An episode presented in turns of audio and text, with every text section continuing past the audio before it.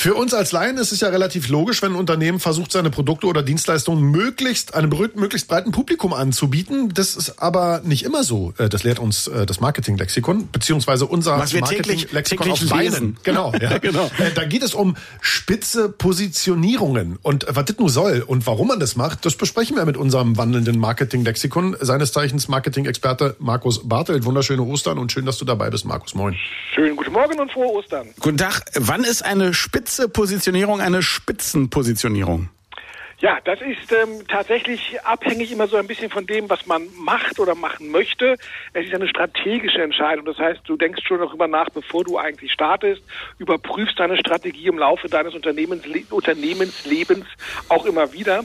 Und spitz wird die ganze Angelegenheit dann, wenn du ähm, ein Produkt hast, ein ganz konkretes Angebot hast, das zu einer klaren ähm, und auch ganz genau ähm, definierten Zielgruppe passt und wenn du etwas hast, was sich sehr, sehr gut vom Wettbewerb abgrenzt, dann kannst du damit natürlich sehr erfolgreich sein in einem Teilmarkt, wie man so schön sagt, oder in einem Marktsegment. Das heißt, ich habe also ähm, eine Spezialisierung im Grunde genommen. Ja, also wenn ich heute Spezialist bin für für Manga-Comics und ich habe meine kleine feine Zielgruppe hier in Berlin, die japanische Comics mögen, dann kann ich da einen kleinen Laden aufmachen und bin damit sehr spitz ähm, positioniert im Vergleich zu Comicläden, die eben äh, die ganze Welt der Comics anbieten. Okay. Ähm, warum ist es denn sinnvoll, seine eigene Zielgruppe so einzuengen? Weil wenn ich jetzt alle Comics anbieten würde, hätte ich ja eine viel größere Zielgruppe. Ja, das ist wohl vollkommen richtig. Aber wenn du so breit bist, dann hast du auch so eine Art Bauchladen. Der Sven ist sehr breit. Der hat einen Bauchladen. ja, genau. Also wer viel Bauch hat, hat auch viel Laden. Nein. Also dann, dann hat man also ein Bauchladenprinzip.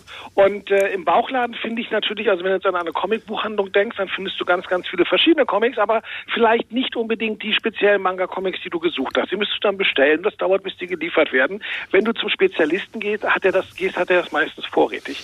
Das heißt also, dass du als Spezialist mit deiner Beratungsleistung und auch mit den Produkten, die du vorrätig hast, natürlich deine Kunden, deine spezialisierten Kunden wesentlich besser bedienen kannst, als es einem breiter machen kann. Mhm. Es ist durchaus umstritten. Wie gesagt, es hängt von vielen Faktoren ab, welche Entscheidung man letztendlich trifft. Denn ähm, gerade wenn man startet, könnte es zum Beispiel sinnvoller sein, doch ein bisschen breiter in einen Markt reinzugehen, sich dann, wenn man merkt, was fragen denn die Kunden eigentlich nach, sich darauf zu spezialisieren und dann in der Spezialisierung wieder etwas breiter zu werden. Das ist so ein Sanduhrmodell. Mhm. Jetzt sprechen wir aber, glaube ich, also oder du zumindest hast jetzt so richtig von Lädenläden gesprochen. Ich glaube, jetzt im Onlinehandel machen die Leute ja manchmal beides gleichzeitig. Ne? Die haben sozusagen ein großes Angebot und dann setzen sie nochmal so kleine virtuelle Shops auf, die dann nur, sagen wir mal, die Markise irgendwie in Orange verkaufen oder so. Aber dann findet man es leichter mit der Suchmaschine. Also das gibt geht's natürlich genauso gut, gar keine Frage. Ähm, da hast du heute, weil du keine Läden mehr richtig einrichten musst, wie mhm. in der mhm. wirklichen Welt, sondern das Online machst, natürlich auch ganz andere Möglichkeiten, die auch bei weitem nicht so kostenintensiv sind. Es gibt auch, du kannst auch als Dach dich spezialisieren und dann ganz ähm, feine kleine Ableger machen. Also ich denke da zum Beispiel an die Match Group.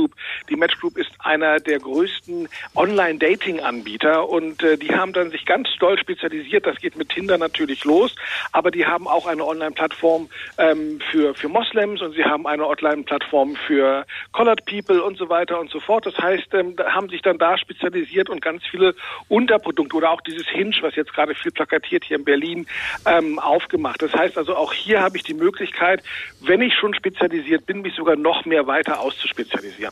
Okay, aber in dem Fall ist es dann ja fast so, es ist doch wieder ein ganz breites Marktsegment. Es ist nur an manchen Stellen eben einfach darauf zugespitzt auf eine bestimmte Zielgruppe. Und trotzdem haben sie ja so viele Standbeine, dass wenn ich nochmal die eine Spitze ins Leere geht, trotzdem das noch abgefangen werden kann. Das ist ja dann so die eierlegende Wollmilchsau mit einer Spitzenzielgruppe, beziehungsweise mit mehreren parallel, oder? Ja, und das kannst du vor allen Dingen immer dann gut machen, wenn du halt einen Bereich hast, ähm, der alle, der, der breit benötigt wird. Ja, also wenn Verlieben und Singles haben wir ganz, ganz viele. Das heißt, jeder sucht irgendwo einen Partner zu finden. Man macht das heute nicht mehr, indem man im Supermarkt an der Tiefkühltruhe auf und ab geht und hofft, gefunden zu werden, sondern indem man eben online datet. Und warum sollte ich da gewisse Zielgruppen außen vor lassen?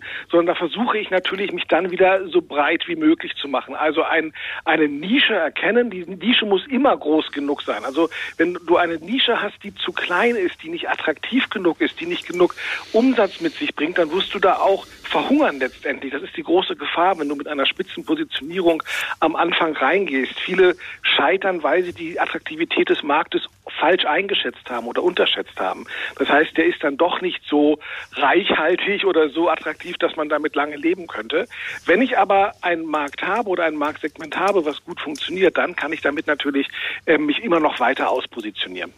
Über die spitze Positionierung sprachen wir mit unserem Marketing-Experten Markus Bartelt. Mehr Infos gibt es in diesem Fall nach Ostern in seinem Blog www.marketing mit doppelk.de. Markus, vielen Dank, schönen Ostern noch. Euch auch, bis dann, tschüss. Ciao.